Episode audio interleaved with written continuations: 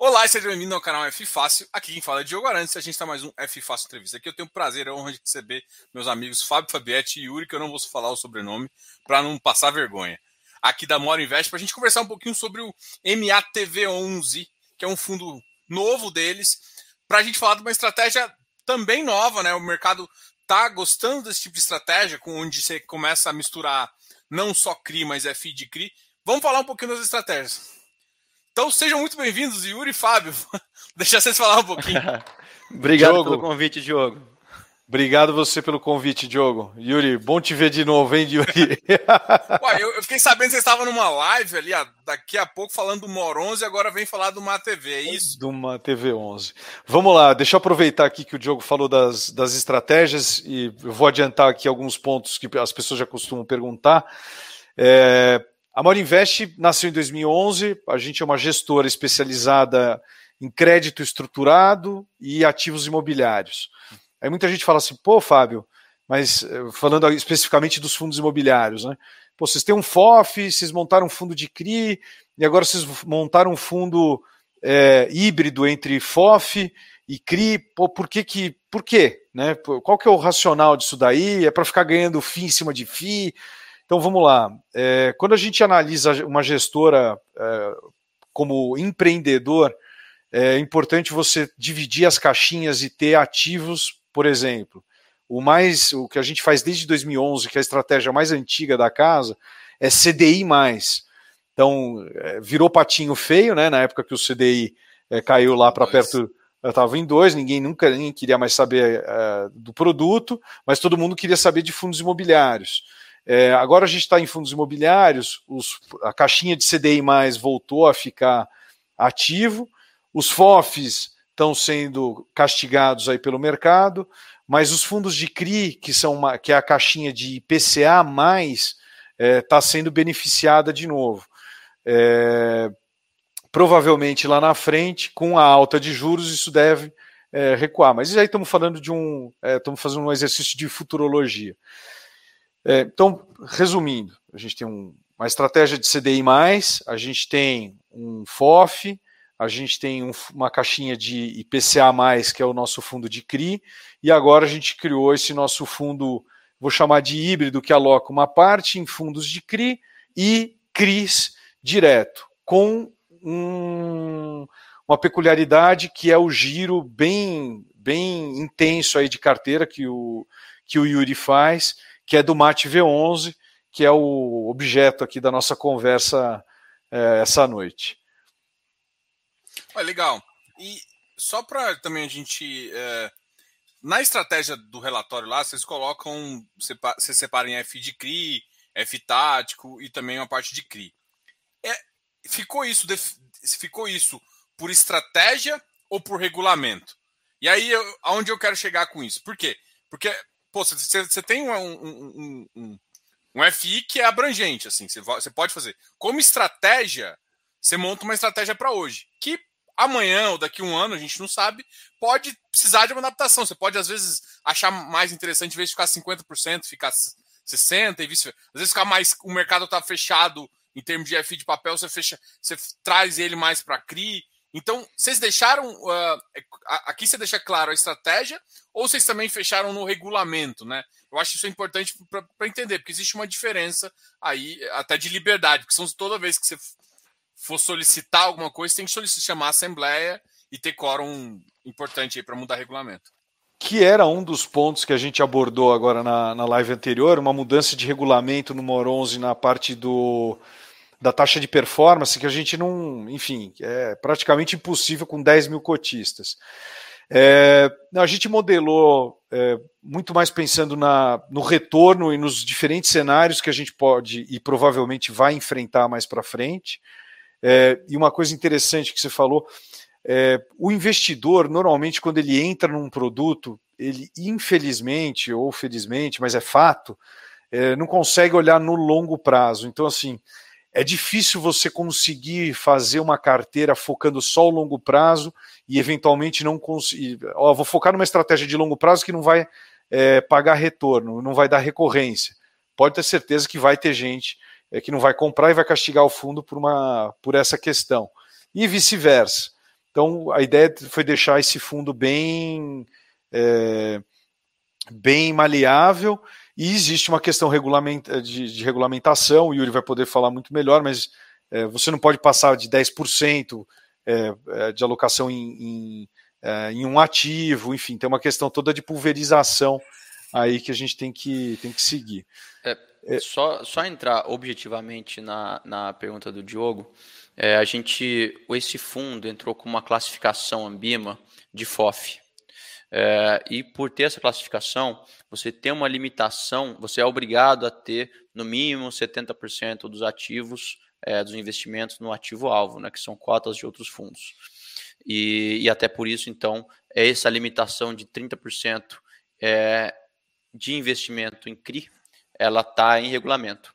E, e, é importante dizer isso porque é o seguinte: como a gente na MOR, a gente tem, é, dentro da estratégia imobiliária, a gente tem basicamente é, essas três caixinhas agora, né? Que a gente tem um FOF que tem toda a liberdade para fazer a, a transação, tra, transição, né, entre diferentes classes de fundos imobiliários. Você tem uma outra caixinha que é uma caixinha de fundos de CRI, que você só compra CRI, 100% em fundo de CRI, e que não compra FII de CRI, só compra CRI. E você tem essa caixinha do meio, que ela nasceu para ser um híbrido, e que se eu deixo a parcela de CRI aumentar muito, a gente. É, não sei quanto que, que, que enfim, a, a, a, os espectadores aqui entendem é, de como funciona o mercado do secundário dos CRIs, é, ele é um pouco mais engessado, né? Você normalmente CRIs mais high yield, que é um pouco do alvo do fundo, que é não um pouco, não, é o alvo do fundo. Você compra no mercado primário, você ajuda a modelar a operação, é, você atua junto com os incorporadores ou junto com, com os, os devedores e você ajuda a modelar essa operação. E aí no fim, essa, você entra como um investidor dessa operação e você acompanha essa operação é, é, determinadas operações a gente acompanha quinzenalmente aqui, você faz calls com, com os incorporadores quinzenalmente e você pega o avião e vai uma vez a cada X tempo é, ir lá ver a obra, ver como é que tá, ver se realmente colocou o elevador, onde tem que o elevador. E é um trabalho até um pouco mais. É, é, tem que estar tá mais perto do jogo. É, para você, enfim, não ser. É, todo, todo, todo CRI high yield tem um motivo para ser high yield, né? E, e esse motivo você não pode deixar ele escapar é, da sua mão. Assim, você comprar um CRI, sei lá, um CRI Brasil Foods, um CRI Pão de Açúcar, um CRI que é quase como se fosse uma dívida corporativa de uma empresa gigante, aí você tem que se preocupar um pouco menos. Mas é, quando quando você está é, tá nesses CRIs um pouco mais high yield, então você tem que ser uma gestão bem, é, bem na vírgula. Esse é o lado dos CRIs. E aí o que acontece? Se eu tiver mais do que 30% nessa parte de CRI e eu achar que, não, putz, agora é a hora de eu ter FII, não é mais a hora de eu ter CRI. Tá dando muita oportunidade no mercado secundário, eu quero arbitrar essa, essa, essa operações. Você não consegue mais, porque você não consegue vender esses CRIs. Porque são CRIs de acompanhamento tão na vírgula que se você vender ele para algumas pessoas físicas ou vender ele para outros fundos, você vai ter mais pessoas na mesma operação que você está, e isso não necessariamente é bom é, para um CRI que você tem que eventualmente determinar coisas junto com os incorporadores. Então, por isso a gente teve essa limitação de até 30%, né? Para nunca você ocupar com CRIs que são bem ilíquidos o espaço dos outros 70%, que você tem essa liberdade é, de fazer uma movimentação um pouco maior. É, Diogo, eu posso falar um pouco? É, é interessante essa vida do, do CRI, quando você olha mais de perto, principalmente os CRI high yields, é, que sei lá, IPCA mais 10, IPCA mais 12. É, todo mundo compra lá um CRI acha que é bonitinho, porque só vê lá na, na tela aquela coisa crescendo, acruando o IPCA ou o CDI. Mas por trás disso tem todo um trabalho, por exemplo, você comprou um CRI de uma empresa que está terminando uma obra, você emprestou 50 milhões para ele. É, esses 50 milhões só sai de uma conta frente à, à apresentação de nota. Então, é, beleza, eu quero ver essa nota, eu quero ver se essa nota está em linha com a medição da obra. Então tem que fazer sentido. Você tem uma série de gatilhos e de, de é, análises que precisam ser feitas não só no papel, mas presencialmente, para evitar fraude, para evitar é, algum tipo de desvio, é, enfim, é, tem que estar tá perto. É, faz, faz parte, faz parte do, do nosso trabalho aqui acompanhar isso daí. Não saquei.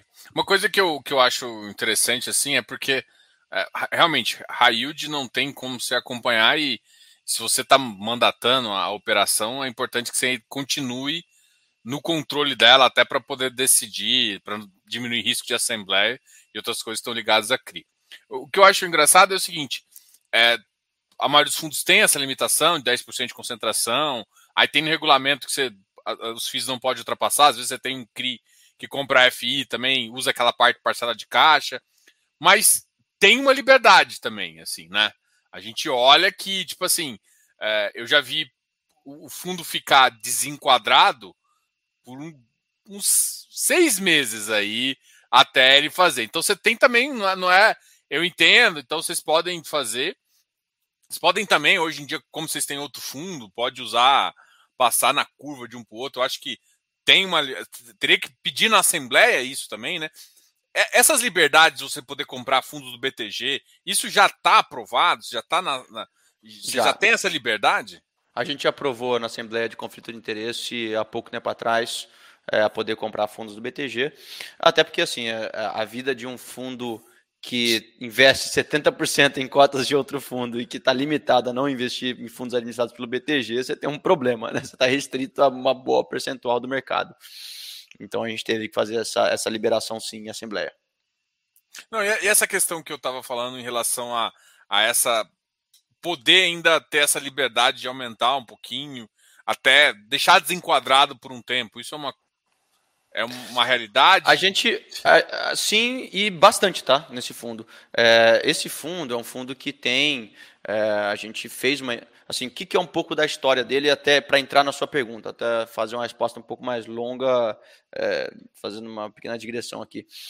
Esse fundo ele surgiu é, porque a gente tinha é, como eu estou vendo aqui nas perguntas, né, como o Lucas falou, a gente tinha muitos investidores que gostam do conceito de FOF, que é você ter um gestor escolhendo quais recebis você vai ter, quais fundos você vai ter, quais CRIs, só que eles não queriam ter fundo de tijolo, não queriam ter fundo de shopping, não queriam ter fundo A, B ou C, que eles achavam que era muito risco. Então eles queriam ter uma concentração em uma carteira de, de fundos de CRI. Isso a gente viu é, acontecer em muitos investidores assim que tinham cotas, inclusive do nosso FOF. Os caras vinham perguntar para a gente, putz, mas cara, não tem como você fazer só essa parte de CRI aqui que você faz? Fala, legal. É, mas assim, se você expurga essa parte dentro do FOF, se você transforma o FOF só no investimento em CRI, em fundos de CRI, você perde toda a beleza do FOF, que é essa transa, transição entre classes. E a gente falou, putz, vamos inventar um produto que é restrito a investir em FIIs de CRI. E aí, bom, beleza, a gente modelou o produto, a gente fez um, alguns backtests do produto, é, ele super para em pé. No backtest é tudo muito mais fácil, né? Porque é, é, você já sabe o que vai acontecer, então você já sabe como modelar. Então você tem um, um viés. É, você fica enviesado nisso. É. é. E a gente viu que esse fundo acabou com uma vol muito grande. E a gente entende que o, os cotistas de fundos imobiliários eles gostam de uma coisa com uma vol um pouco mais reduzida. Então a gente incorporou essa parcela de 30% de CRI que espelha boa parte das operações que a gente tem dentro do nosso próprio fundo de CRI é, para reduzir a vol e aumentar ligeiramente o retorno do produto. Então assim acabou que a característica desse fundo ficou em meses que que tem muitas oportunidades no mercado secundário, em que a gente usa é, essa parcela de 30% do fundo que é liberada para giro de uma forma muito intensa, esse fundo dá um dividendo muito alto. E, e a ideia é que em meses que não tenham essas oportunidades, a gente ainda assim consiga dar um dividendo aí na ordem de 80, 90 centavos por cota. Legal. Ele, é, ele, ele é um fundo que está surfando bem essa, o IPCA. É, tá com um tamanho gostoso, né, Yuri? Acho que é uma palavra um tamanho bom para é, para é, para crescer. É, então, é que a verdade é o seguinte, o 34 milhões é importante é, é uma coisa que as pessoas nunca dizem, né? Assim, a gente tenta sempre ser o mais explícito possível, até nos nossos relatórios, que a gente põe a DRE do fundo inteiro, aquele negócio. Nesse aqui a gente até não publicou, eu acho, a última DRE, mas vamos, vamos incorporar no, no, no, portfólio também, como a gente faz no MOR 11, no, no relatório. É, um fundo com 35 milhões, você tem um, todos os fundos imobiliários você tem um administrador que cobra uma taxa de administração E essa taxa é uma taxa que é tem um mínimo fixo e tem um, um variável de acordo com o PL do fundo. É, com um fundo com 34 milhões, é, essas outras, os outros custos, né, custos FM, custo do administrador, etc., eles acabam onerando muito o produto. É, o sweet spot aqui é entre 70 milhões e 120 milhões, é onde a maioria dos fundos chega no, no momento em que os custos fixos eles são eles estão no limite da sua diluição. Então, a partir daí, é, eles são quase que é, irrisórios dentro do, do, tamanho do produto e os custos variáveis que costumam é, que costumam que, que começam a ter uma representatividade maior. Então, a verdade é que hoje a gente tem um fundo que está com 34 milhões, a gente pretende muito em breve fazer uma emissão limitada para os cotistas, tá? Uma, uma emissão somente de DPI sobras, é, que nem vai ter período público. É, a gente deve, enfim, em breve vir com, com mais detalhes sobre isso, mas vai ser no mesmo preço, enfim, não tem nada muito. É, a gente quer dar oportunidade de novos cotistas olharem o que a gente está fazendo e poderem entrar, porque a primeira emissão foi uma emissão restrita, né? É, e quando você faz uma emissão 400 de um fundo que tem essa característica, essa é uma característica que a gente acha que tem muito apelo para pessoas físicas e pouco apelo para institucionais, é, principalmente outros FOFs e etc., que acabam fazendo o seu investimento, enfim, nos próprios fundos, Próprio, eles tomam né? suas próprias decisões, exato. Acaba que fica um FOF com o produto FOF. Mas a gente acha que tem um apelo muito grande para pessoas físicas que tenha já essa ideia de querer ter fundos de CRI, que acharem que fundos de CRI é um fundo que tem um dividendo recorrente um pouco mais alto, que tem um pouco menos de risco de equity, né? É, apesar de ter mais risco de crédito. É, mas que é, é, uma pessoa que gosta de ter uma avó, mas não tanto, e que quer, eventualmente, quando tiver uma oportunidade no mercado, ter um dividendo vai extraordinário, um pouco mais elevado. Legal. Uma, uma curiosidade, por exemplo, vocês têm uma, no regulamento é, tem que investir em FI de CRI, né? E aí eu vou citar um caso que é, por exemplo. Não, não tá no regulamento isso, tá? Não tá no regulamento. Não, não tá porque não, não podia. A gente hum, tentou legal. colocar e não conseguiu. Então, é, é então a minha é pergunta dif... acaba, acaba ficando sendo já respondida. Eu ia perguntar, por exemplo, do Risa Terrax. O Risa Terrax, ele tem, ele tem um viés todo de crédito, né, a visão de crédito, com uhum. o, já com as garantias dentro do fundo, ele é chamado de tijolo porque ele tem a terra, mas na verdade o viés, 100% do viés dele é crédito. Então, tipo, esse, esses fundos que. Eu acho que eu teve um fundo da Direcional também, que tinha uma, uma visão também assim, que você tinha a parte do tijolo, mas que na verdade você tinha uma estratégia explícita de dívida, né? Mas você ficava com as matrículas, alguma coisa assim. Esse tipo de fundo mais. Que é meio híbrido também. Ele é de crédito, uhum. mas ele. Por dentro ele transpassa uma, uma, uma questão de. Ah. Você fica com matrícula, essas coisas assim. Faz sentido para o fundo ou isso vou evitar? Como é que funciona? Assim, é, são a estratégia dele é uma, a gente chama de compra com retrovenda, né? Uh, você compra com a opção de vender para frente, você meio que trava esse yield. É, de fato, não é um crédito, de fato é, é assim, é, é, um crédito onde você já sai com a garantia executada desde o do início, né? É, a gente vê um, um pequeno problema nessa estratégia, se você comparar isso com outros CRIs, que é basicamente você. Como dizer?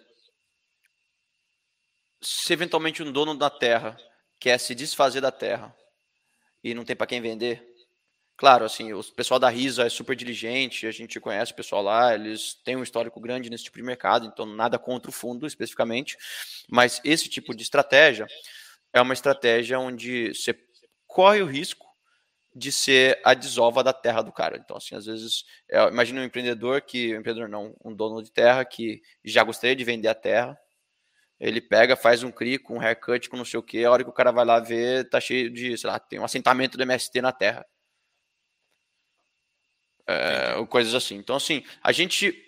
É, inclusive, isso, eu acho que o mercado agro, no geral, é um mercado que tem alguns riscos é, não percebidos. É, por investidores é, vai, da Faria Lima. Isso sendo. Yuri, eu vou te ajudar é nessa, vai. Que nessa é, parte aí eu tenho. Sua história, Fábio. Eu nessa, trabalhei muito tempo com agro, muito, muito tempo com agronegócio, trabalhei mais ou menos uns 12 anos com, no setor agro, e eu brinco. A, agro é o futuro do Brasil, é onde é o que sustenta o PIB, não tem a menor dúvida, mas como toda operação de crédito, você tem que saber onde você está pisando. Então, assim, operações, ah, eu quero, quero comprar um fundo que financie o. É, Vamos falar de soja, que é a maior que tem, para facilitar e não, não achar depois que eu estou fazendo algum tipo de perseguição, mas quero financiar uma, é, uma plantação de soja. Gente, sabe quem é o cara? Aonde ele está? É, ele tem uma ficha é, limpa, ele tem. Você tem que saber, você tem que conhecer, tem que estar tá em loco. E quando dá errado, é, você tem que pensar quando dá errado, não quando dá certo. Você vai ter que executar uma garantia. Você vai tomar lá X toneladas de soja lá no meio do Mato Grosso, sem luz, sem segurança. É, é, esse Brasil é muito grande e é muito complexo. A Risa, especificamente, para deixar bem claro, é, são fantásticos, eles entendem do, desse mercado, eles sabem o que estão fazendo e tem que confiar no gestor. A Risa é uma boa, é uma boa gestora para isso. É, se eu fizesse com uma pessoa que eu não conhecesse, que não tivesse referência, uma pessoa menor, é, você corre, você corre esse risco. É uma, e é uma estratégia bem diferente do, do que a gente está, principalmente é, aqui na Mora, habituado, que é a parte de é, financiamento a término de obra, né, Yuri? Que eu acho que é uma coisa é, que a gente acabou se especializando e está desarbitrada entre São Paulo e outras capitais, mas é, enfim. É, então, assim, muito cuidado, agro acho legal, mas você tem que avaliar, tem que entender o que tem dentro. Ah, vamos financiar um porto, pô, legal, onde é o porto, como é que funciona, quem está dentro, como é que, como é que funciona essa cadeia, é, a cadeia da produção, distribuição, exportação, adubo, enfim, daí por diante. E, e riscos refletem em taxa, então, assim, é, eu compraria um fundo agro? Sem dúvida. É, eu compraria um fundo agro que está me rendendo abaixo do que rende um fundo de término de obra de prédio residencial no meio de São Paulo? Pô, de jeito nenhum. Então depende de taxa, não depende exatamente da estratégia. Exatamente. É, é libera assim. Eu, esse é um fundo que caberia na estratégia se a gente assim gostasse do, de fundos agro no geral nesse momento. E, tem... e, aquele outro caso que eu, que eu citei, que é, por exemplo, um fundo da direcional que ele tem um viés uh, de, de, de, de, ativo ali, mas ele acaba. Uh, ele como se fosse um financiamento. Você entra como se fosse um equity, mas basicamente ele te dá uma taxa fixa. Esse tipo de fundo também ou não? Você acaba correndo um risco de equity, mesmo que tenha uma garantia de uma direcional da vida. É, esse tipo funciona também? Só para entender o que, que vocês. Uhum. Assim, porque o fundo de CRI hoje em dia, ele, ele é. tem muita coisa, né? Tem os CRIs que já são com a cara, com a securitarização, e tem fundos hoje de crédito transpassados em outras coisas, né? Onde você cria uma estrutura um pouco mais enxuta para evitar, às vezes, evitar a securitizadora. Mas enfim, é porque você tem liberdade hoje no mercado. Esse, esse tipo também faz faz parte da, da visão ou não? Eu prefiro os mais óbvios, onde até onde eu tenho liquidez maior, onde tenho uma. Eu posso arbitrar mais fácil, alguma coisa assim.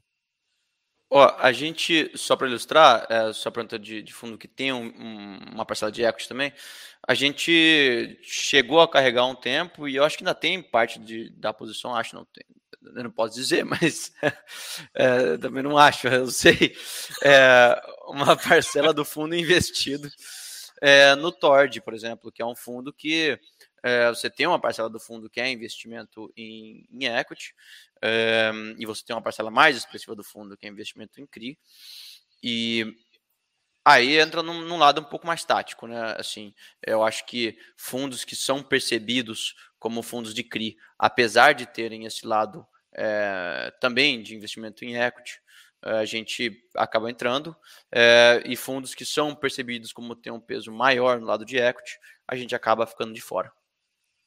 Legal. Eu vou colocar aqui do lado do relatório de vocês, só para a gente. Vocês deixaram bem claro ali a estratégia, né? Vocês montaram um texto aqui. Eu vou deixar aqui do lado até para a gente poder falar, né?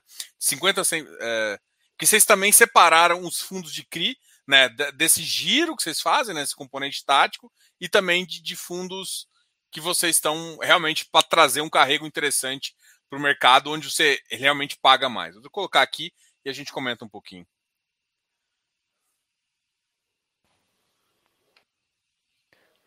Tá, é exatamente isso. Assim, a gente publicou isso no primeiro relatório e no segundo, tá? É, a ideia da carteira é essa, esse gráfico aí que a gente deixou embaixo, que é ter entre 50% e 100% em carrego, ou seja, investimento direto em outros FIIs, com a intenção de, de receber o dividendo desses FIIs e, e, montar uma estratégia de carrego desses, desses, papéis. Obviamente, isso aí é dinâmico, né? Então, o carrego vira tático, o tático vira carrego. É, a gente às vezes entra achando que vai ser carrego e, e, eventualmente o negócio sobe no nível que o yield já não faz mais sentido carregar uma posição dessa, então a gente acaba vendendo, oferta de ganho de capital e quase que funciona como uma posição tática que a gente entrou para carregar. É, e tem outros lados também, né? Tem posições que a gente entra falando, cara, nesse nível, por exemplo, é, teve um caso recente, é, a emissão de hectare, né? A gente entrou na emissão anterior de hectare, a gente entrou bem grande, né? Entrou com 10% do fundo na emissão. E o fundo, quando estava lá no 119, 120, mais ou menos nesse nível, cara, é um fundo que a gente de carregar. Pelo, pelo, é, pela taxa que o fundo paga, pelo retorno que tem, pelo, pelo yield. A gente falou, cara, vamos carregar esse negócio. A gente até escreveu nesse relatório que você está vendo que a gente falou, vamos carregar o fundo. E aí o negócio foi para 124, 125. Sim, sim, e eventualmente já não é mais carrego. Então, assim, é, são coisas que transitam entre uma coisa e outra. Às vezes você compra com um viés e acaba virando outra coisa. Mas tem coisas que são muito claras da estratégia de, de arbitragem. Né? A gente é, tem uma estratégia muito grande disso, né? a gente reserva até 30% do PL para ficar fazendo esses giros táticos.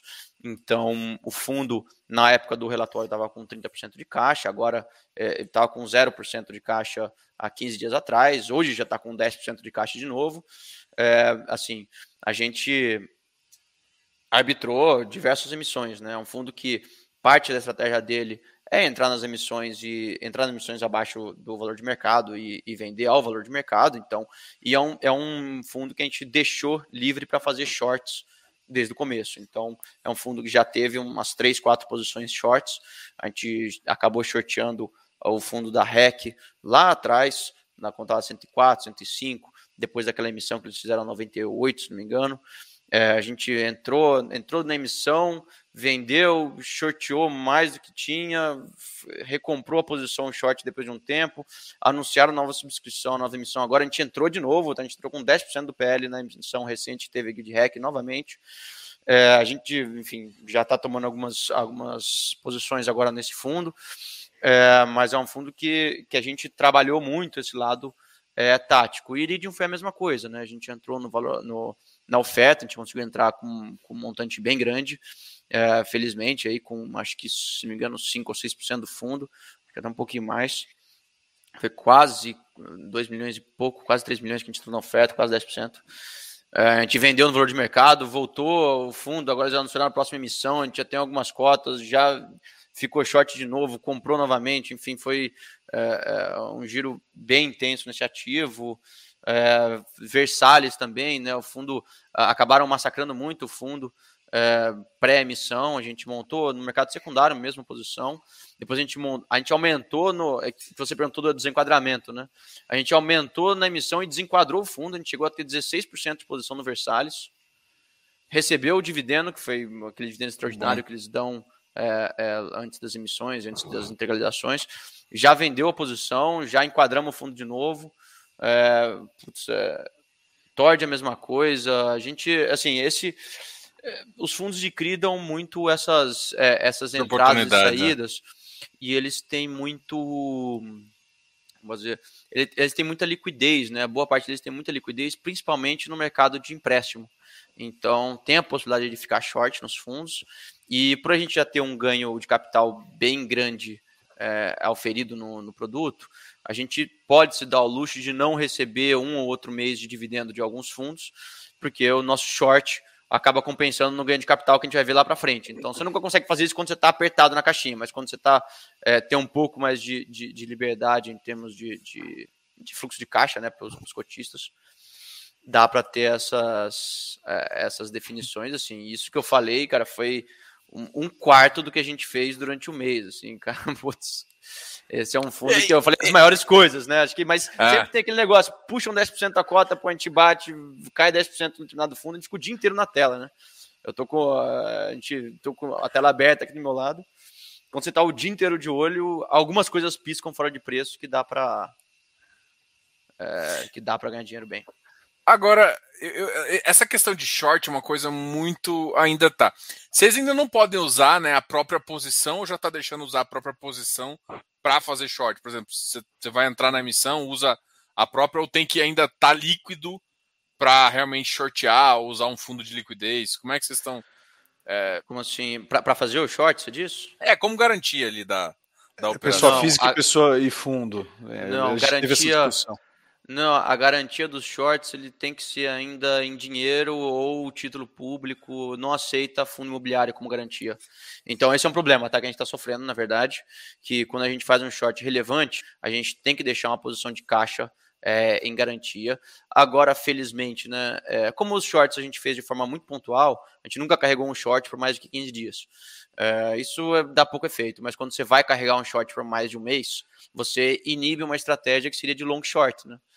Quando você é, é, monta um fundo que é feito para fazer long short, você é, é, vende uma parte das carteiras que você acha que são fundos que vão performar pior, compra uma parte que são fundos que você acha que performar melhor, e acha que o combo disso vai ser positivo. E você usa, acaba usando, se pensar num FIA, né, no fundo de ações, você acaba usando quase que zero caixa para fazer isso, né? Porque o que você vendeu, você pega a grana do que você vendeu, compra o que você comprar, pega o que você comprou, põe garantia, tá tudo meio que resolvido.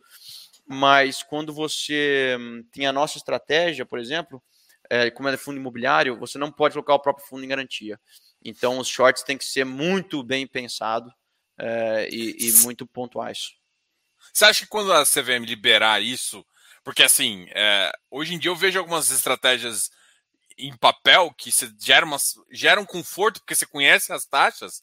Você acha que quando ela liberar isso para fundos mais vai ser vai você consegue gerar valor sem sem ter tanta exposição, entendeu? Você, porque Sem além dúvida. dos shorts bloqueados assim bonitinhos, que você pode usar numa taxa ali, você pode também fazer isso esse essa essa essa spread de taxas e tentar Uhum. ganhar no Sim, é, exatamente. O, isso a gente pretende fazer assim que for possível. É, mas a verdade é que, assim, que o mercado de aluguel hoje, ele é um mercado que trabalha, de aluguel de fundos imobiliários, né, trabalha com taxas razoavelmente altas para você carregar por muito tempo. Então, puta, às vezes você, sei lá, fica short um fundo e comprar um outro para travar a posição, é, porque você acha que esse fundo vai performar pior do que esse, é, o aluguel do, de tal fundo talvez seja 5, 6, 7% ao ano, que se esse negócio demorar para acontecer, você vai se queimando aos poucos. Então, é, mas eu acho que também isso tem um outro efeito, que os FOFs no geral hoje são FOFs razoavelmente antigos na indústria, os maiores FOFs que tem. É, e esses FOFs grandes, como a liberdade de fazer short foi recente, é, boa parte dos FOFs não conseguiu passar em assembleia, inclusive o nosso, tá? A gente tentou, é, o MOR 11, é, não conseguem passar em assembleia é, uma AGE para liberar o fundo a fazer short. É, porque os cotistas simplesmente não votam, eles não entram no e-mail e não votam. É, então, assim, você tem esse mercado potencial para poder fazer short e que não está fazendo. E o MATV pode? Pode, entrou já. Como a gente montou o regulamento recente, a gente já fez o regulamento permitindo Ele é novo. E começou numa hora boa, né? Começou. Foi mais ou menos que nem o Mor 11 quando começou. Ele, come... ele liquidou no dia 31 de janeiro de 2020, que foi logo antes da primeira onda. A gente estava muito líquido quando veio aquela... aquele banho de sangue. E a gente estava relativamente. Na verdade, a gente estava bem líquido quando teve aquela sexta-feira da, da, Você vira sangrento. da reforma, tributária, é, da reforma É. tributária. É, enfim, então a gente está num momento interessante aí para o MATV, sim. Legal. É, uma outra coisa que, que a gente que eu estava olhando aqui no relatório é justamente o último rendimento foi de 1,10, né? Foi um rendimento relativamente um rendimento importante, imponente ali para o mercado gosta de números acima de um real, né? Acho que é um marco importante aí. Mas capturando aqui os valores, você consegue enxergar que tem tem uma reserva aqui, tem um resultado aqui, né? Então vou até mostrar aqui o se eu, se eu não estiver fazendo conta errada, Aqui olhando o relatório, eu falei, ah, ele pagou 1,10. a conta aqui só de setembro deu 1,36. Você vai, carre... vai mostrando o carrego do, do, do, fundo aqui mais as despesas, pô, você tem aí uns centavinhos interessantes ali, fora o que vocês estão ganhando para frente, né? Uma coisa, é. antes do Yuri falar aí, que senão ele, ele fala e eu não falo nada, é, eu acho que o, que o que fica de interessante aqui, é, de olhar nesse relatório, é o recorrente, lembrando que nesse recorrente a gente ainda tinha um caixa é, razoável, então esse recorrente é interessante. O ganho de capital extremamente alto, é, pelas poucas movimentações que o Yuri falou, agora acho que dá para dar uma dá para dar uma ideia. Enfim, o fundo está num tamanho tá num tamanho legal para se mexer, para ter agilidade. É, dá para ficar bem maior do que ele está e continuar tendo agilidade. É, mas, enfim, eu acho que tem uma. Tem, essa, é a, essa, é, essa conta que você está tentando chegar é o. É onde está o segredo do, do negócio. Tô querendo que vocês entregam o ouro aqui pra galera, mas tô brincando, né? Eu gostaria muito de entregar, mas não posso. Não, então. não, tem, tem, tem um belo dividendo retido que a gente fez durante o mês de setembro. Né? Setembro foi um mês onde a gente colheu é, boa parte das posições que a gente plantou em julho e agosto. Então, existe sim é, um dividendo retido, mas foi porque tem posições que a gente montou em julho e agosto que elas deram o resultado esperado, né, o ganho de capital, é, no mês de setembro. No mês de outubro a gente fez bastante movimentação no fundo também. É, também acho que vai ter, vai ter números legais aí no, no produto. E a gente ainda tem esses centavos que você comentou, que de fato, né? Acho que é, aqui não é nem informação privilegiada para ninguém, né? Você só soma 59 e 84, você vê que deu mais que o, o I10 que a gente distribuiu. Então, tem sim, é um, um dividendo retido. Acho que um fundo que, que, que boa parte do dividendo vem é, de trading, é, você tem que ter um, uma gordurinha lá para você poder também. E assim, não, não vou mentir, tá? O fundo perde dinheiro também, tá? A gente às vezes entra em fundo que cai. E quando ele cai, a gente quer vender, às vezes não pode, porque aí vai cair o dividendo. Mas quando você tem uma gordurinha sobrando, você fala, puta, eu vou vender esse fundo que eu sei que vai cair mais, é, eu vou ter um prejuízo, porque aí eu ainda tenho essa gordura aqui para segurar o dividendo do fundo, entendeu? É, é, é, acumular resultado é sempre importante, justamente até o pessoal gosta de, de, fazer essas malandragens, quando tem um resultado muito positivo, fazer compra e venda no outro dia, uhum. para para ter uma coisa. É, agora sim, falando um pouco do mercado de CRI, né? Como vocês têm essa abrangência, a gente pode falar do mercado de, de, de FI também, do FI de papel, e também pode falar um pouquinho do mercado de CRI. E aí, isso até envolve é, esse aspecto também. Quando a gente abre o, o, o CRI exatamente, a gente começa a ver que, por exemplo, a NTNB começou a subir, e aí a gente uh, sabe que tem um limite, né? O que, o que eu tava. O que a gente discute é o seguinte, cara, beleza. A AB pode subir, sei lá, para 15, eu estou exagerando aqui, que, que, que, o empreendedor, por exemplo, igual você falou, residencial lá em São Paulo, de estoque, não sei o quê, o cara não vai tomar 15 mais IPCA. Tem um númerozinho, tem uma competiçãozinha, que o que acontece, na verdade, é a B às vezes sobe, e o que acontece é só mata seu spread, né? Porque todo mundo acha que você sempre consegue repassar todo o spread para trás para o cara que está fazendo, né? Você tem que esquecer que tem um negócio atrás, que tem que gerar um valor para o cara também, senão ele não vai tomar, né? É, é assim. É, vai lá, vai lá. Quando, quando você pensa nesse tipo de, de, é, de financiamento via CRI, né? Que você tá falando, pô, o empreendedor tem um projeto, ele faz um financiamento via CRI e, eventualmente, é, se é, as taxas sobem muito, é, o financiamento acaba matando o projeto do empreendedor. Isso sim acontece, de fato. É, assim, mas eu sempre é, entender que o empreendedor entende essa conta, ele, ele é um cara que faz conta olhando o futuro, o mercado futuro, tá? Então ele não olha simplesmente como está o CDI ou como está é, é, o juro atual, ele sempre faz as projeções dele. E, e ele sempre faz projeções de venda e ele tenta ajustar no preço dos imóveis que ele está vendendo, no preço dos lotes e tudo mais. Se ele entende que nesse financiamento e com esses preços de lote é, a operação dele não para em pé e ninguém quer dar um financiamento para ele mais barato, é assim, se você pensa, aí você sai um pouco desse lado de empreendedor, não sei o quê, aí você pensa no contexto macroeconômico do Brasil. Por que, que o Banco Central sobe juros? O Banco Central sobe juros para reduzir um pouco o nível de atividade e reduzir a inflação. Como é que os juros age reduzindo a atividade? Pô, projetos que eram viáveis com os juros X, agora não são mais viáveis. Que é exatamente o caso de incorporadores que tinham uma margem um pouco mais exprimida. Então, esse é um mecanismo normal de política monetária, né? Quando você sobe os juros, você reduz um pouco a atividade, projetos acabam não sendo mais viáveis, e esses CRIs acabam não acontecendo. Em vez de sair com um CRI com um spread muito mais alto, simplesmente esse CRI não acontece, o projeto não acontece, o incorporador não faz, é, não emprega, né? Se aumenta o desemprego, e é o mecanismo normal de política monetária que não funciona só nisso, né? Funciona em, em qualquer outro tipo de, de, de ativo. Então, desse lado é isso. Assim, aí perguntou todo mundo, pô, por que, que os juros altos é ruim para o Brasil? Ah, é bom para o rentista, não sei o quê. Não, é ruim para todo mundo. É, é, você acaba com a atividade econômica, você é, piora tem projetos que não valem mais a pena, determinados fundos, até imobiliários que tinham projetos, acabam não funcionando mais, porque é, a taxa de juros competitiva é outra. Então, você tem diversos problemas nesse sentido. É, então, assim, e, e aí, indo, voltando para a terra agora, né? É, que você pergunta, bom, é, os spreads eles acabam às vezes nem acompanhando tanto essa, essa alta das NTNBs, e isso acaba que operações que eram high grade, né, tratadas como high grade, acabam virando os IPCAs mais 7, 8, e, e operações que eram high yield acabam não saindo porque o incorporador não está mais ganhando dinheiro.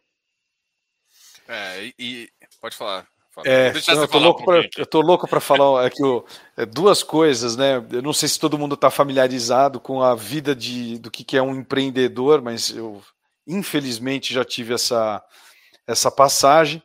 É, e a conta é muito simples. Quando você vai comprar um, um negócio, ou você mira um, um é, enfim, uma, uma, atividade, se você ganhar 20% ao ano, é, você colocou um milhão e você tira 200, você tem um senhor negócio no teu, é, na tua frente. É, fora que você está correndo o risco do negócio não dar certo, processo trabalhista, aquele monte de imposto que você tem que pagar, e daí por diante. Para que, que eu vou colocar um milhão num negócio que me rende 200 se eu posso colocar um milhão num CDB pré-fixado 3, 4 anos que já me paga 12, 13, não tem o risco trabalhista, tem o risco talvez do FGC, enfim, é, você fica, você desmotiva o, o empreendedorismo, entendeu? Então, eu acho que esse, é, esse é o ponto. É, uma outra coisa que é o Yuri estava falando também, e aí vai um pouco mais para os administradores, e aí eu vou deixar ele, ele ficar mais a, entrar mais a fundo, mas é, isso tudo que você está falando da alta de juros e das NTNBs, o nome disso é marcação a mercado, que nos CRIs acontece de uma forma um pouco mais. É, aí depende do administrador, é, mas está em linha, por exemplo, com uma estratégia que a gente tem dentro dos nossos fundos, que são, na grande maioria, CRIs com uma duração é, curta. Eles não são, é, eles não têm uma, um prazo longo, eles têm um ano e meio, dois, tal, talvez até menos é, de prazo. É, o que é bom para o cotista porque vai tirar volatilidade, mas vai, é ruim para a gente porque a gente vai ter que procurar. Esses CRIs vencem, eu tenho que substituir e achar ativos novos para colocar lá é, com, mesma, com, a, mesma qualidade. Talvez eu não consiga nem a mesma taxa, então esse é o desafio recorrente que você tem que, tem que medir na régua. Legal. Uma pergunta assim que, que vale um pouco, a gente voltando um pouco para os FIs de, de, papel, assim, a gente tem uma visão entre é, fundos high grade, fundos high yield e os middle, né? Então, como é que eles se encaixam, por exemplo, é, numa estratégia do fundo? Porque o que, que eu estou querendo perguntar com isso? Quando a gente está com, com spread uh, da B tão volátil, ele começa a não só marcar os VPs de todo mundo para baixo, né? De quem faz isso, tem, tem gente que só marca na curva, enfim. Tirando essas bagunças, vamos pensar só, só nisso. Mas o spread que ele tem em relação à taxa da carteira desse cara ele começa a interferir muito mais nos high grades. É, como é que vocês enxergam isso como oportunidade ou como vantagem? Pô, é, então os high grades começam a ficar menos interessantes, os high yields eles se protegem mais, porque além de, de ter uma carteira com spread que, que pode ter uma volatilidade mais alta, ainda tem uma, um, uma segunda questão, que é o ágio normalmente está um pouco mais elevado. Como é que você se protege em relação esse combo? Não, de vez em quando vale comprar um high grade, quando eu vejo que ele está muito abaixo do VP, o mercado não entendeu, está subindo um, um, CDI às vezes. Depois a gente vai falar de, de indexador. Primeiro, é essa visão de risco, né? Porque com certeza na hora que você está montando o portfólio, você assim, peraí, esse cara aqui está com risco assim, mesmo considerando o spread, você tem um, um deságio, um valor aqui que dá para ser destravado. E aí o yield fica interessante. Como é que você. Olha, esse, esse é um dos melhores tipos de pergunta. Os que já vêm com resposta. a gente, essa é uma das coisas boas da gente fazer é, é live, esse tipo de, de papo aqui é, em canais de, de pessoal que já sabe exatamente o que está fazendo, porque é, é, exatamente isso que você falou. Uh, acho que não tem muito que eu responder mais em relação a isso. É, os, os FIIs, assim, você tem que entender que é, tem você tem basicamente dois é, é, dois vetores de risco é, em operações de crédito no geral. E até saindo um pouco de CRI falando de crédito no geral. Você tem o vetor de risco de mercado, né, que é, é a abertura ou fechamento da taxa pré-fixada, da taxa equivalente é, de onde está o, o, prazo médio do seu, do seu crédito, e você tem a abertura ou fechamento do spread de crédito. O spread de crédito depende muito mais de se a companhia ou o empreendimento está indo bem ou não está. É, e aí vamos lá, o que, que é cada coisa, né? É, o, o, taxa, o risco de mercado, você pega a taxa pré-fixada, por exemplo, você fala, ah, essa operação está saindo a IPCA mais 8. É, daqui para, sei lá, 5 anos. Como é que está a NTNB de 5 anos, que é o, o livre, a taxa livre de risco, né? Para daqui a 5 anos indexados IPCA. Fala, ah, tá aí perto de 5%. Beleza. Então quer dizer que o spread de crédito operação IPCA mais 8 é de 3%. Então você tem dois componentes de risco, né? O IPCA mais 5 e o 3 para dar o IPCA mais 8. Essas duas coisas elas variam. É, quando você tem uma abertura de juros, o que quer dizer? O risco de mercado está aumentando, né? a taxa de livre de risco da economia subiu. É, essas operações de risco de crédito elas deveriam de crédito deveriam subir junto, né? Porque o spread de crédito não se alterou. Então, quando sai a NTNB de IPCA mais 5, vai para IPCA mais 6, ou algo assim, é, essa operação IPCA mais 8 deveria ser marcada IPCA mais 9 porque o risco de crédito do devedor não aumentou, diminuiu.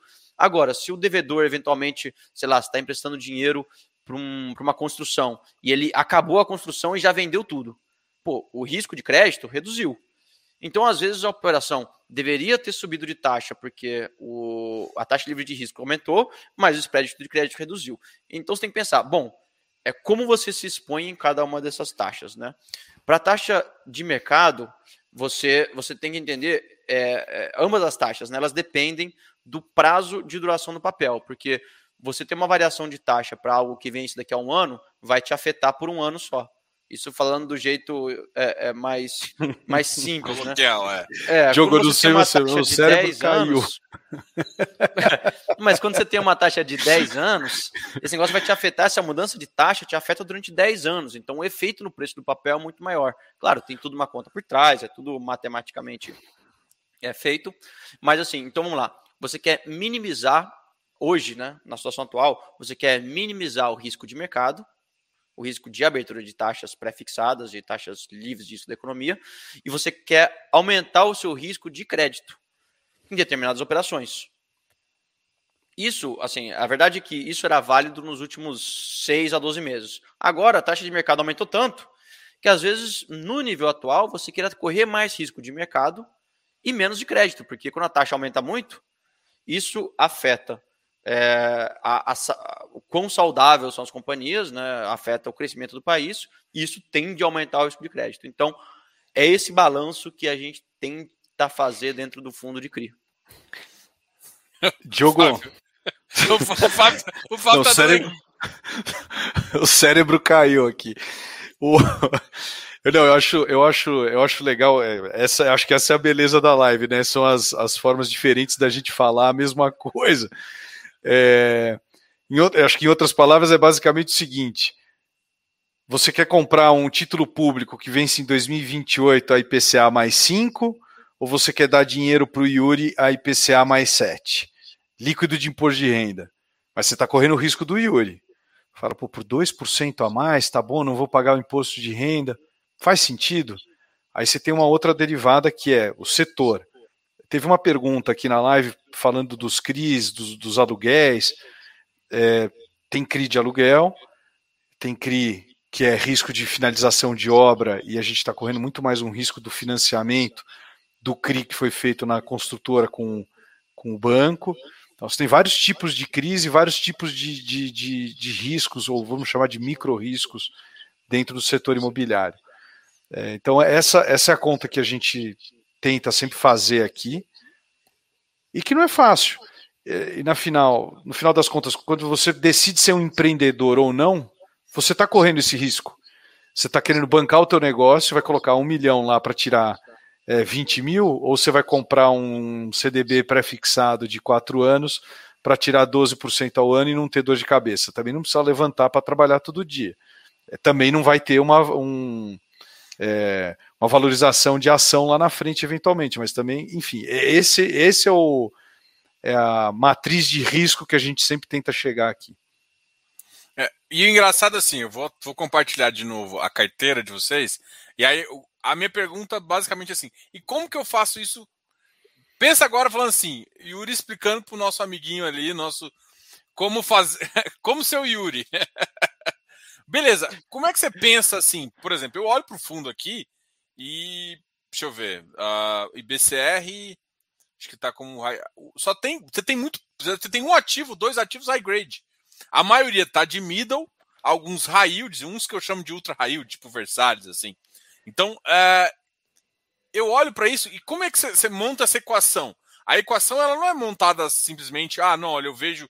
É, claro que parte é, você pode falar, ó, eu vejo, eu vejo distorção aqui no mercado, mas parte também é, ela tem que compor essa, essa visão sua de que se a taxa subir muito, eu, eu não vou perder aqui, não é? Não sei, como, como você pensa? Como vocês claro. pensam, na verdade? Não, perfeito. Sim, a gente, é, você vê a carteira do fundo hoje, é, a gente a gente entende que hoje no mercado existe uma. Por que, que a nossa maior posição é no IBCR, né? A gente entende que hoje no mercado existe uma, uma assimetria de, de retorno em, e de risco percebido em operações de CRI é, para financiamento residencial de término de obra vertical, tá? Então, é, hoje os planos empresário, que são os antigos financiadores, e até hoje existe, né, é, para esse tipo de obra, eles têm atrasado muito a, a, a devolução de dinheiro, têm atrasado muito é, a, o reembolso é, dessas obras.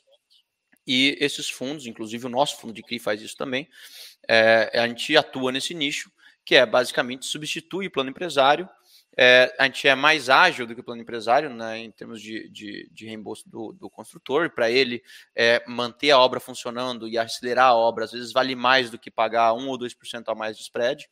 Então a gente atua mais nesse mercado e o IBCR também. Então é por isso que esse é um dos maiores fundos. É, e esse é um setor que assim, a gente está correndo. E aí você pega, a, pelo, que você, pelo que você descreveu, né, desse, dessa visão que a gente tem um pouco mais.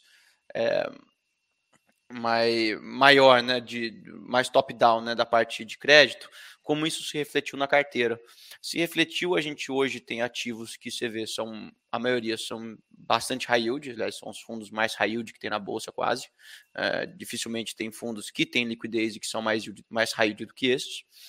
É, boa parte dessa carteira a gente entrou com uma intenção de se movimentar em breve, então não vou dizer exatamente é, quais deles, mas a metade desse negócio todo aí são coisas que a gente inclusive já vendeu e já entrou em novas coisas. É, mas a parcela que a gente segura são parcelas que a gente entende que são fundos que fazem fazem o que fazem muito bem, ou seja, conseguem mitigar o risco de crédito das suas operações, não arbitrar, mas você consegue entrar em operações de crédito com um risco de crédito mais bem controlado e com é, spreads ainda altos. Então, esse é, o, por exemplo, o, o caso da gestora da Hectare, né? Um cara que se nichou nesse mercado e faz isso super bem. É, assim, claro, todos os cuidados têm que ser tomados quando, quando você tem um fundo de CRI que é bem high yield, mas a verdade é que quando uma pessoa se especializa nisso e acompanha bem de perto as operações, é, você tem uma, uma percepção de risco às vezes maior do que o risco é, corrido pela empresa e você tem um spread que condiz é, com essa percepção de risco. Então, a gente busca essa, essa diferença né, entre percepção de risco e o risco de fato incorrido pelos fundos. E a gente faz um segundo layer de diversificação, né? Como os fundos em si já são diversificados é, dentro de cada um dos CRIs, quando você monta um FOF de fundos de CRI, você monta um layer de diversificação em CRIs. Então, você pega a maior posição que a Hectare tem, assim, pode ser muito é, é grande para o fundo da hectare, agora para o nosso fundo ela é minúscula. Então, dentro dessa pulverização, você busca uma proteção é, de um, vai, um spray and pray da vida, que é, é você faz a diversificação para correr menos risco idiosincrático né, e mais risco sistêmico é, da carteira. Tem uma coisa interessante. fala, adoro, Fábio, quando, fala, fala. adoro quando o, é, a percepção de risco é engraçado, na, no meu ponto de vista, ela é diretamente relacionada ao conforto que você tem com uma área de atuação, de forma muito simplista. Se você entende aquilo que você está fazendo, é, fica mais fácil de você entender o risco e você não entende que aquele risco é tão grande. Vou dar um exemplo. É, perguntaram se a gente quer, vai montar um Fiagro, por exemplo. Pô, gostaríamos de montar um Fiagro. Eu preciso ter gente que entenda é, de agro aqui para fazer o, a coisa parar de pé. Com o time que a gente tem hoje, não. É, que tipo de CRI a gente olha, por exemplo? Como o Yuri falou, a gente é muito focado em CRI é, de término de obra. Tem um ou outro que sai ali um, do, do, desse nicho, mas esse é, o, esse é o principal. Tem outras casas que fazem bem outros tipos de CRI. Então, assim, essa percepção de risco e retorno é muito interessante é, mas tem que ser sempre levado em base a taxa livre de risco, que é a NTNB, que é o Tesouro Direto. Né? Isso se reflete, Fábio, no, no valor patrimonial dos fundos. Né? É, os fundos de CRI hoje high grade, é, que possuem operações aí que têm menos risco e você tem mais sensibilidade a, ao juro, é, vai, o, o, juro Brasil, né? Eles sofreram muito, né? Eles caíram muito de valor de mercado e deveriam ter caído de valor patrimonial se fossem marcados na curva. É, os Alguns que são caíram. caíram né? Então, assim, você tem uma percepção agora de que, eventualmente, em algum momento, é, a nossa ideia vai ser é, vender boa parte das posições de fundos high yield, porque a gente vai entender que o, o suco vai estar tá na queda de juros e, e, quem busca a queda de juros melhor são os fundos high grade. É, então, em algum momento, a gente vai fazer esse movimento sim. Aí, ó. Aí no, do, no final você entrega o doce. Agora foi bom. Acho que o pessoal. Não, é porque essa, essa distorção, por exemplo, você. É, é porque assim, a gente não consegue enxergar isso tão óbvio por conta dessas diferenças de marcação que cada administrador tem. Mas é muito mais sensível ver o VP mudando. Você vê o VP mudando em Urca, você vê o VP mudando em hectare, inclusive eles têm caído um pouquinho, mas não tão acentuado às vezes, ou não tão refletido e com uma diferença um pouco maior, às vezes, você vê em algum high grade, né? E, é, e aí o mercado ainda traz ele lá para baixo, porque às vezes o mercado exige uma percepção de, de risco, aí ele joga o dividend yield para patamares semelhantes, ainda, ainda gera um absurdo aqui. Aí, agora eu vou aproveitar aqui e vou falar o seguinte: foi uma pergunta aqui do Fiz New Papers. Boa noite. Algum dos CRIs possuem carência de amortização, né? E se afirmativo, pretendem girar a carteira de CRI para destravar a inflação? Essa, essa é uma, uma pergunta aqui. A, a, segunda, as duas perguntas são bem interessantes aqui. Tá. É, a gente tem hoje na carteira dois CRIs, tá? A gente tem mais três CRIs que a gente vai comprar, assim, em questão de uma semana ou duas, que já está mapeado, a gente já está, enfim, tudo assinado para comprar. Então a gente vai aumentar um pouquinho a carteira de CRI. É, esses dois CRIs eles um deles tem carência de amortização, tá? Ele vai começar a amortizar bem mais para frente. É, e o outro ele é, o outro ele não tem carência de amortização, mas ele amortiza via um mecanismo de cash sweep. É, que funciona basicamente, é, daí, infelizmente tem que entrar nesse assunto. que Não basicamente, pode falar, a galera sabe, a galera sabe. Quando, quando os devedores é, da operação vão pagando seus apartamentos, e enfim, e vai caindo dinheiro na conta do, do CRI, o CRI vai amortizando aos poucos a operação. Então a operação foi feita já num tamanho suficiente para pagar já o término de obra. Nem tinha mais obra lá, era só antecipação de carteira. Então, à medida que essa carteira vai entrando, e muito em breve vai ter uma amortização relevante nessa operação, espero. Então, essa, enfim, uma delas já está tendo amortização, a outra vai ter amortização só lá para frente. Aí entra na dúvida, né? Pô, vocês vão girar a carteira para destravar a inflação. Isso é uma possibilidade. A gente não fez isso ainda, é, mas a gente entende que é, tanto faz, essa é a verdade. Porque se você não gira a carteira, o aumento de PU, é, o aumento do pre, da, o, o, aumento do valor da, da, da, desses CRIs vai acontecer gradualmente. Isso se reflete no aumento de VP dentro do fundo e os cotistas deveriam é, ver um aumento de VP e, e, e entenderem que a posição dele vale mais. É, e aí o que o cara pode fazer, ele vende um pouquinho de cota, ao invés de não, vou. É, ah, esse cara não quer girar o CRI lá dentro e não vai me pagar um dividendo maior porque pegou essa inflação toda acumulada. Pô, você quer esse, esse giro de volta? Vende uma cota do fundo. Você reduz um pouco sua posição. Sua posição, na verdade, você reduz um pouco seu número de cotas, mas sua posição em valor deve ficar constante. E assim por diante. Então, funciona como um fundo, é, um FIN, um FIA, é, nesse sentido. É, deveria ser. É, e, e, o mesmo imposto que você vai pagar se vender esse fundo, é, essa cota ganhando dinheiro, seria o mesmo imposto que eu ia pagar dentro do fundo se eu vender o CRI e recomprar ele. Porque eu vou vender ele com ganho de capital, vou recomprar, esse ganho vai ter, vai ter imposto. Então, é, é, é, tanto faz. A verdade é que, do ponto de vista do gestor, se, se olha de uma forma global, tanto faz. Aí você tem cotista, aí você tem cotistas que, que gostam de ter um dividendo maior e cotistas que não, é, que não, ninguém não gosta de dividendo maior, mas cotistas que entendem que você tem uma apreciação do fundo é tão bom quanto ter um dividendo maior. E assim, a verdade é que eu posso até fazer uma assembleia em relação a isso, se quiser. Tanto faz. Acho que ia ser interessante entender a visão dos cotistas. Pô, você quer mais dividendo ou você quer ter um fundo que aprecia? Eu vou, eu vou te dar uma impressão que eu tenho, tá? A impressão que eu tenho é que o cara não sabe olhar VP e ele só olha para rendimento.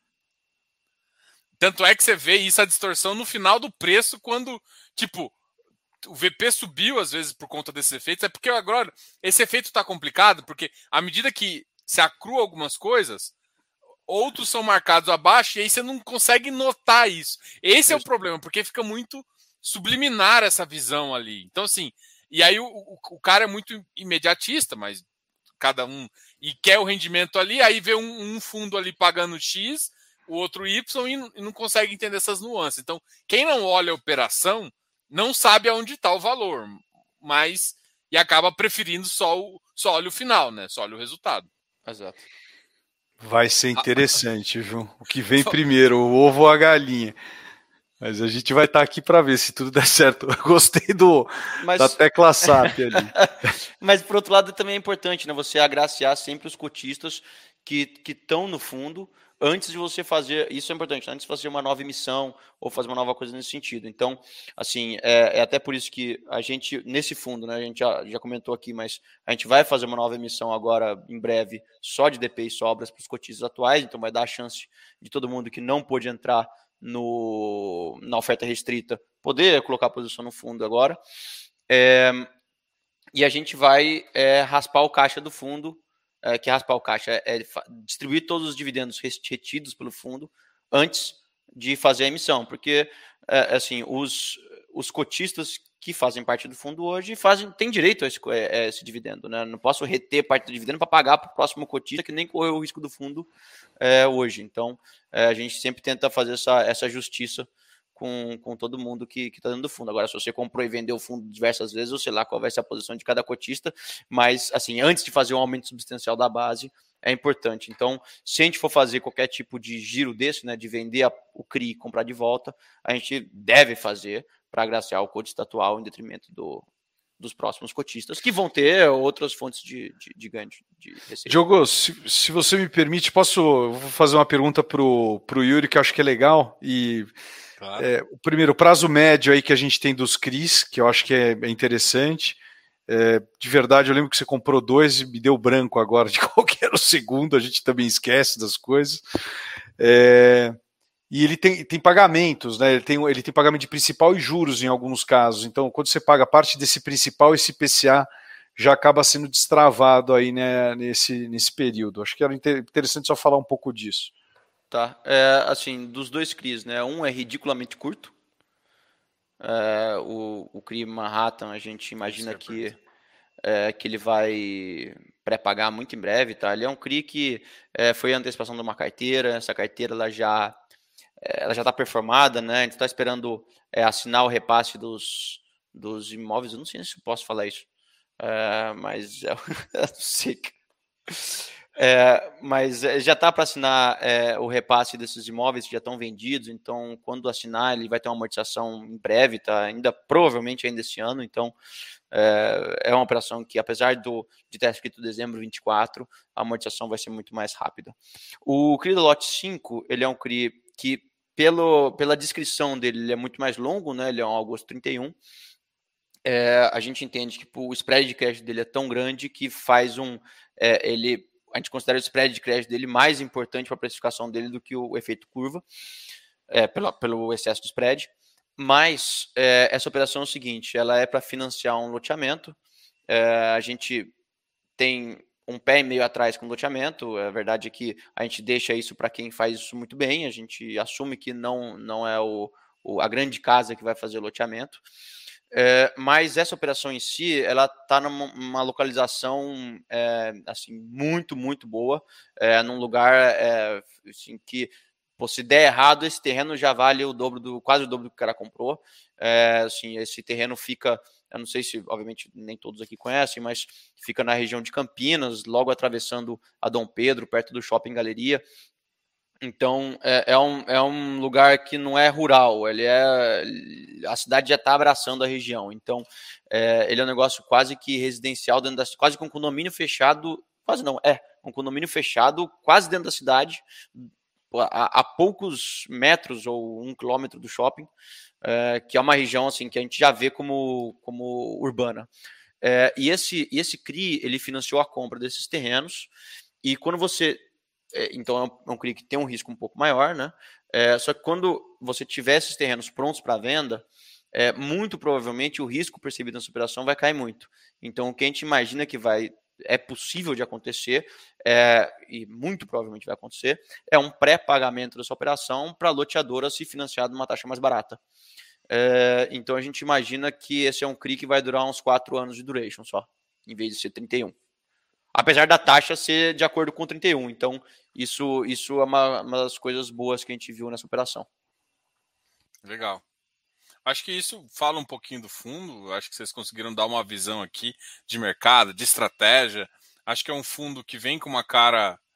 É, a gente alguns fundos já estavam com uma estratégia semelhante aí, mas não exatamente só de recebíveis. Né? Eu acho que o primeiro só com recebíveis, é, se eu não me engano, tem um outro fundo que tem uma estratégia semelhante, mas tem carrega um pouquinho tijolo também, carrega um pouquinho FI de tijolo. É, tem, tem CRI, tem tal. Então, é um fundo novo. Eu acho que o mercado vai gostar desse, desse tipo. Até porque, por exemplo, para quem quer economizar, quer um FOF e acredita mais, pelo menos no, no curto prazo, em crédito, é o fundo aí que você, tem tudo para agradar, né? Vou deixar o Fábio falar um pouquinho, o Fábio ficou triste depois do, do, do da tecla SAP aqui. Não, eu, na verdade, fiquei feliz. Eu queria, Diogão, eu queria agradecer a oportunidade, o espaço. É, obrigado aí pela, pela, pela exposição e pela parceria, como sempre. A gente tenta ser sempre o mais transparente possível. Se ficou alguma dúvida, a gente fica à disposição ali no ri.morinvest.com.br. É um hábito que a gente tem bom para vocês, muito trabalho para mim, mas de responder absolutamente todos os questionamentos. É, tem alguns mais complexos, outros mais fáceis, mas a gente sempre responde. Então a gente fica aí à disposição. E obrigado aí de novo pelo, pelo espaço. Claro. Ô, Yuri, antes de você falar aqui, vou, vou usar você mais uma vez que eu fiz no Papers perguntou uma eu, coisa. Eu ia sobre... puxar essa pergunta também, achei legal. É... é... Cara, cada cada CRI é muito é muito assim feito é, muito tailor made né assim é, cada uma operação cada operação tem seu é, tem suas nuances e o LTV pelo menos o jeito que a gente calcula o LTV é usando sempre o, o valor de mercado atual é, dos ativos colocando já algum nível de, de sobregarantia na operação. Então, é, por exemplo, é, você pega o, o lote 5, né, que é esse primeiro CRI da carteira, a gente colocou 80% de LTV, porque na verdade a soma do valor dos terrenos no preço pago pelos terrenos já há um tempo atrás, ele só o valor dos terrenos vale é, é 130 e poucos por cento da operação. E aí você faz a conta inversa, sai no LTV, né? É, e o, o Manhattan, ele, ele sai com LTV de 40%, porque ele entrou com muita sobregarantia. Ele entrou com é, um prédio residencial, que é o alvo principal da operação, entrou com um prédio comercial, que entrou como sobregarantia, e entrou com mais dois terrenos é, da, da própria construtora, como overcolateral, como sobregarantia da, da operação. Então é por isso que a garantia dá mais ou menos em 200 e poucos por cento da, da operação. Mas tem outros tipos de, de cálculo de LTV é, e assim, a gente sempre tenta ser o mais justo possível no cálculo disso para mostrar para os investidores.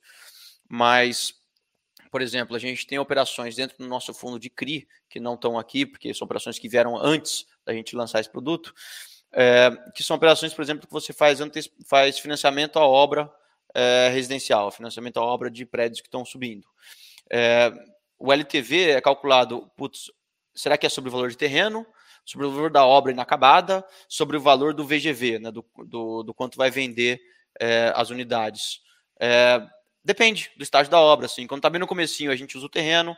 Quando está é, já incorrido é uma parte da obra, a gente começa a usar, e já tem uma parte vendida, né? A gente usa a seção do que é vendido é, como VGV, é, mas sempre tem um VGV esperado. Então, é, é, importante que os CRIs eles tenham um cronograma de desembolso, né, que sai da securitizadora e vão para a obra.